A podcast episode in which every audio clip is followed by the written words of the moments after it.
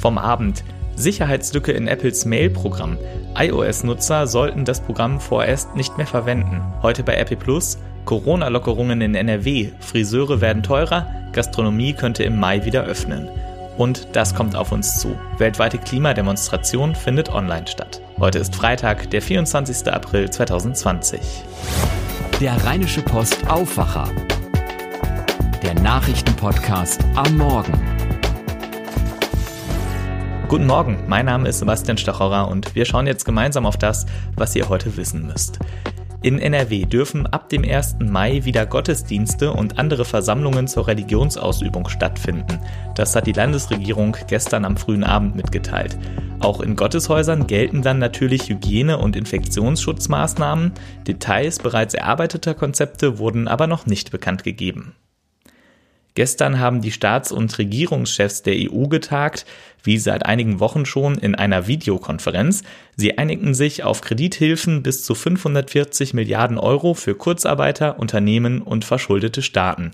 Streit gibt es noch immer über gemeinsame Schulden. Merkel ist dagegen, dass Staaten in Europa für die Schulden anderer Staaten mithaften. Italien, Spanien und Frankreich etwa sprechen sich stark dafür aus. Nun soll EU-Kommissionspräsidentin Ursula von der Leyen vermitteln. Sie setzt dabei auf den EU-Haushalt, über den gerade verhandelt wird. Gestern durften bzw. mussten zum ersten Mal seit Mitte März wieder einige Schülerinnen und Schüler in ihre Schulen. Konkret, wer in diesem Jahr Abitur macht, durfte freiwillig in den Unterricht, die Abschlussklassen, also etwa die zehnten Klassen, mussten wieder in die Schule. Unsere Chefkorrespondentin für Landespolitik, Kirsten Bialdiga, hat sich damit beschäftigt. Kirsten, wie ist der erste Schultag denn gelaufen? Um ein ganz umfassendes Bild zu haben, ist es noch zu früh, aber alles, was man hört, ist, dass es sehr, sehr unterschiedlich gelaufen ist.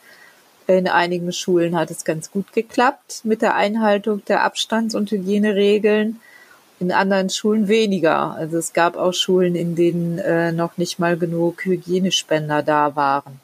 Was hast du aus den Schulen gehört, wie die Maßnahmen etwa zum Abstand halten praktisch umgesetzt wurden?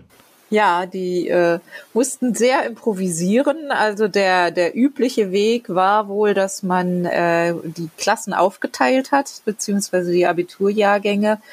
Ähm, manchmal, also in einigen Klassen sind ja bis zu 30 oder noch mehr Kinder. Die wurden dann auf äh, vier oder fünf Klassenzimmer aufgeteilt, für die dann aber ein Lehrer weiterhin zuständig ist. Also der Lehrer springt von einem Klassenzimmer ins andere und erzählt dann fünfmal dasselbe. Es gibt sehr viel Kritik an der Öffnung der Schulen in NRW. Was war da gestern zu hören? Ja, die Kritik ähm, bezieht sich eben darauf, äh, der, der Kernpunkt der Kritik ist aber, und das äh, ist ja auch das Entscheidende, dass der Gesundheitsschutz nicht eingehalten werden kann.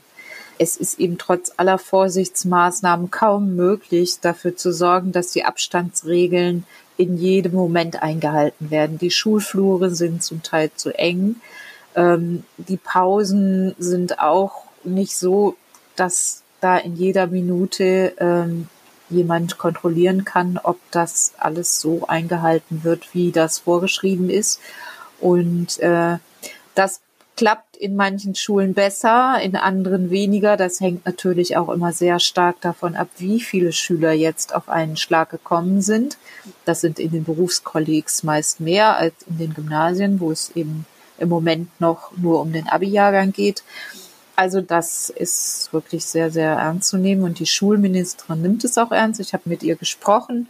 Sie will sich ein ganz genaues Bild verschaffen und äh, sammelt jetzt alle Informationen, um dann genau nachzuschauen, wo noch äh, Verbesserungsbedarf besteht. Aber an den Abiturprüfungen hält NRW weiter fest.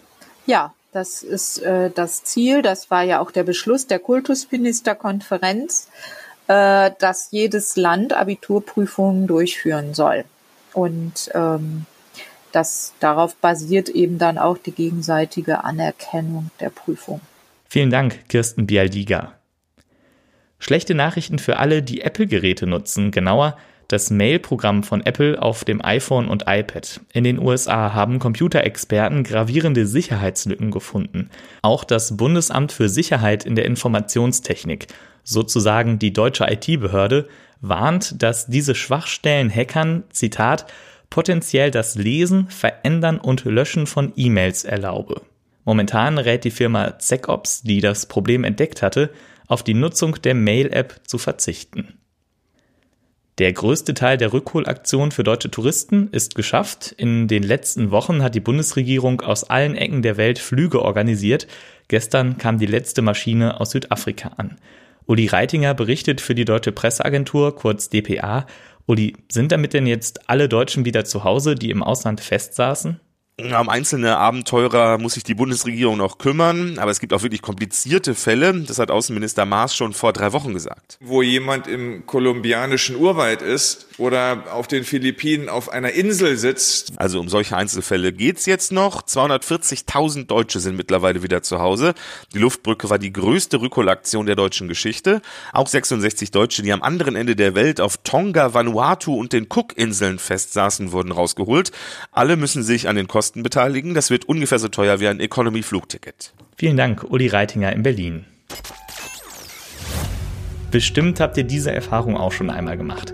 Wenn man persönlich und in Ruhe mit jemandem spricht, der eine völlig andere Meinung hat, versteht man ihn plötzlich viel besser. Leider passiert das selten. Wenn wir mit Leuten zusammentreffen, die anders ticken, dann meistens im Internet, auf Facebook oder Twitter. Und nach einer kurzen verbalen Schlacht trennt man sich dann gleich wieder. Lust auf ein kleines soziales Experiment? Zusammen mit der Wochenzeitung Die Zeit wollen wir von der LP euch mit jemandem zusammenbringen, der anders ist als ihr. Macht mit bei der Neuauflage von Deutschland spricht. Wir stellen euch sieben Fragen zur Corona-Krise und drei Fragen zu euch. Anschließend sucht dann der Algorithmus einen, naja, möglichst unpassenden Gesprächspartner, mit dem ihr euch verabreden könnt. Idealerweise findet die Unterhaltung am 10. Mai um 15 Uhr statt. Wenn ihr mitmachen wollt, besucht rp-online.de-deutschland spricht. Da gibt es alle Infos. Damit zu dem, was ihr heute bei RP Plus lest. NRW lockert immer mehr Einschränkungen. Der neueste Vorschlag, Restaurants und Hotels sollen ab dem 4. Mai wieder öffnen können. Das plant NRW-Wirtschaftsminister Andreas Pinkwart von der FDP zusammen mit seinen Amtskollegen aus anderen Ländern. Viele Gastronomen dürfte das freuen. Sie sagen, es besteht enormer Handlungsdruck. Michael Hollmann, Chef der Privatbrauerei Bolten, schätzt, dass jedem zweiten Gastronomen das ausdroht. Immerhin, der Mehrwertsteuersatz für Speisen soll gesenkt werden, das haben die Spitzen von Union und SPD beschlossen. Den ganzen Text zum Thema von Christina Dunz, Maximilian Plück und Georg Winters liest ihr online mit RP Plus Abo oder auf der Titelseite der gedruckten RP. Was schon feststeht, in zehn Tagen, also am 4. Mai, dürfen die Friseursalons in NRW wieder öffnen. Endlich werden viele denken, die sich in den letzten Wochen nicht getraut haben, selbst Hand anzulegen. Sechs Wochen lang werden die Friseurläden dann geschlossen gewesen sein und schon jetzt sind viele Terminkalender bis in den Juni hinein gut gefüllt, schreibt Christian Kanzorra. Es wird sich aber einiges ändern beim Friseurbesuch. Die Berufsgenossenschaft für Gesundheitsdienst und Wohlfahrtspflege hat jüngst über verpflichtende Schutzmaßnahmen für die Branche informiert. Demnach wird es vorerst keine Trockenhaarschnitte mehr geben. Friseure müssen die Haare aller Kunden obligatorisch waschen. Eine Leistung, die sie auch bezahlen müssen. Zudem sollen Kunden ihre Kontaktdaten im Salon hinterlegen, um mögliche Infektionsketten nachvollziehen zu können. Außerdem wird es keine Wartebereiche mehr geben und Atemmasken sind auch für Kunden Pflicht. Eintritt gewähren die Salons nur, wenn zuvor telefonisch ein Termin vereinbart wurde. Die meisten Friseurbetriebe verzichten zudem darauf, ihren Kunden Getränke und Zeitschriften anzubieten. Durch die Entzerrung der Termine werden Friseurdienstleistungen teurer. Da ist sich Friseurhandwerkschef Jörg Müller sicher. Er persönlich geht davon aus, dass die Kosten um mindestens drei Euro pro Haarschnitt steigen werden. Er sagt, das ist eine harte Zeit für Friseure. Das war die Stimme von Christina Hövelhans. Sie hat den Text Friseure erhöhen wegen Corona die Preise als Audioartikel eingesprochen. Die Audioartikel sind ein Angebot für unsere RP Plus Abonnenten. Jeden Tag wählen wir fünf der besten Texte aus und lesen sie für euch ein. Mehr dazu erfahrt ihr unter rp-online.de-audioartikel. Habt ihr schon eine Maske? Ab Montag gilt in NRW die Maskenpflicht beim Einkaufen und im öffentlichen Personennahverkehr. Wolfram Götz und Tim Kronner beantworten die wichtigsten Fragen rund um das Thema, etwa welche Schutzmasken es gibt und wie man die eigene Maske am besten säubert. Selbstgenähte Masken beispielsweise sollte man regelmäßig waschen, bei 60 Grad mit Vollwaschmittel. Alternativ könnt ihr eure Masken auch mit einem heißen Bügeleisen bügeln oder in den warmen Ofen legen, sofern das Material das verträgt. Alles zum Thema Masken lest ihr im Panorama der gedruckten RP und jederzeit online bei RP+. Fortuna-Fans wissen, der 5. Mai ist ein besonderer Tag. Fortuna Düsseldorf hat Geburtstag. In diesem Jahr wird der Verein 125 Jahre alt. Das muss gefeiert werden und in der Rheinischen Post gibt es dazu heute dann auch schon mal ein Geschenk für alle Fans. In den Lokalausgaben für Düsseldorf, Meerbusch und den Kreis Mettmann findet ihr heute kostenlos ein exklusives Panini-Sammelalbum. 44 Seiten voller Fortuna-Geschichte, die ihr mit 282 Stickern füllen könnt die größten Momente des Traditionsvereins rund um seine Spieler, Trainer und Fans. Von den Gründervätern des Vereins bis zu den Spielern des aktuellen Kaders, von den Meisterhelden 1933 bis zu den Höhepunkten in den Pokalspielen. Stickerboxen gibt es im RP-Shop und wer woanders wohnt, aber trotzdem mitmachen will, der kann dort auch das Album bestellen. Viel Spaß beim Sammeln und Tauschen. Und das kommt heute auf uns zu. Heute findet der globale Klimastreik von Fridays for Future statt. Dem letzten Aufruf im September 2019 waren in vielen Städten in Deutschland tausende Menschen gefolgt. Heute findet die Demonstration online statt. Das Ziel der Aktivistinnen und Aktivisten, es soll der größte Online-Protest jemals werden. So kündigt es Luisa Neubauer auf Twitter an. Auf YouTube gibt es einen 24-Stunden-Livestream, in dem Klimaaktivisten und Klimaforscherinnen und Forscher aus aller Welt zu Wort kommen sollen und weil die Demonstrierenden nicht auf der Straße ihr Gesicht zeigen können, wollen sie Fotos von sich und ihren Protestschildern in den sozialen Netzwerken posten. Ebenfalls umorganisieren musste der Deutsche Filmpreis. Blitzlichtgewitter, roter Teppich, das alles fällt aus.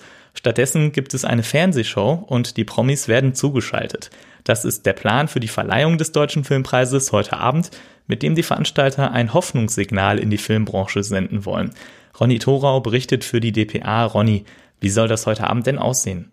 Ja, das wird wieder eine dieser TV-Sendungen zu sehen, ab 22.15 Uhr im ersten, wo Menschen mit Abstand zueinander in einem leeren Studio stehen und ganz wenige Hände klatschen. Trotzdem versucht man rauszuholen an Gala- und Promi-Stimmung, was nur geht. Also das Ganze findet in einer 2400 Quadratmeter großen Studiohalle statt. Ein DJ soll dabei sein, also offenbar Musik. Und Promis wie Anke Engelke, Charlie Hübner und Iris Berben, die sollen entweder im Studio vorbeikommen oder live zugeschaltet werden, um ihre Lobreden auf die Preisträger zu halten. Und auch zu weiteren Filmpromis will man einfach mal so ins Wohnzimmer schalten, vielleicht ja auch zu denen, die gewinnen. Dann sieht man ja vielleicht auch so ein bisschen Jubel. Rund drei Millionen Euro an Preisgeldern für neue Projekte werden mit dem Filmpreis verliehen. Immerhin etwas, wo gerade sonst nicht so viel Geld fließt in der Branche. Wer ist denn da nominiert heute Abend? Ja, der Film Berlin Alexanderplatz ist elfmal nominiert und Systemsprenger, der war ja für Deutschland im Oscar-Rennen letztes Mal, der ist neunmal nominiert. Und einen Preis sicher haben schon die Macher von Das perfekte Geheimnis. Die Komödie mit Elias Mbarek zum Beispiel, die wird als besucherstärkster Film ausgezeichnet. Das waren ja noch Zeiten. Millionen Besucher in Kinos. Vielen Dank, Ronny Thorau. Ach so, diese Sprachnachricht hier habe ich auch noch bekommen. Nachricht von Tobi. Hey ihr Lieben, das Coronavirus ist kein Spaß. Mehr als 180.000 Menschen sind inzwischen daran oder meinetwegen auch damit gestorben und trotzdem gibt es auch Grund zum Optimismus. Die Maßnahmen zur Eindämmung wirken, wir lernen jeden Tag mehr dazu, die Entwicklung von Medikamenten und Impfstoffen läuft. Und vielleicht haben wir nach dieser Pandemie wieder eine ganze Zeit lang Ruhe, denn nur ein ganz, ganz kleiner Bruchteil aller Viren ist überhaupt gefährlich für den Menschen, schreibt das Fachmagazin Nature. Insgesamt gibt es demnach auf der Erde 10 Nonillionen verschiedene Viren.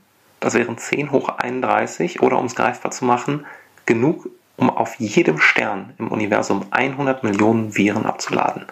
Das muss ich einmal verarbeiten. Und damit zum Wetter für NRW. Heute Morgen begleiten uns noch einige Wolken, die verziehen sich aber im Laufe des Vormittags und dann bleibt es sonnig bei bis zu 23 Grad. Gegen Nachmittag kommt etwas Wind auf und nachts wird es immer noch frisch, es kühlt ab auf bis zu 4 Grad. Morgen wird es dann ähnlich, morgens dichte Wolkenfelder, später am Tag vorwiegend heiter. Es bleibt trocken bei 15 bis 19 Grad und nachts kühlt es auf Temperaturen um den Gefrierpunkt ab. Und auch am Sonntag bleibt es trocken und größtenteils heiter bei Temperaturen bis zu 20 Grad. Wir sind heute Abend mit einer neuen Ausgabe unseres Podcasts Coronavirus in NRW für euch da. Die bekommt ihr über den Feed des Aufwachers Und am Montagmorgen gibt es dann eine neue Folge des Rheinischen Postaufwachers. Das hier war die Episode vom 24. April 2020. Ich bin Sebastian Stachorer, bleibt gesund und macht's gut. Mehr bei uns im Netz www.rp-online.de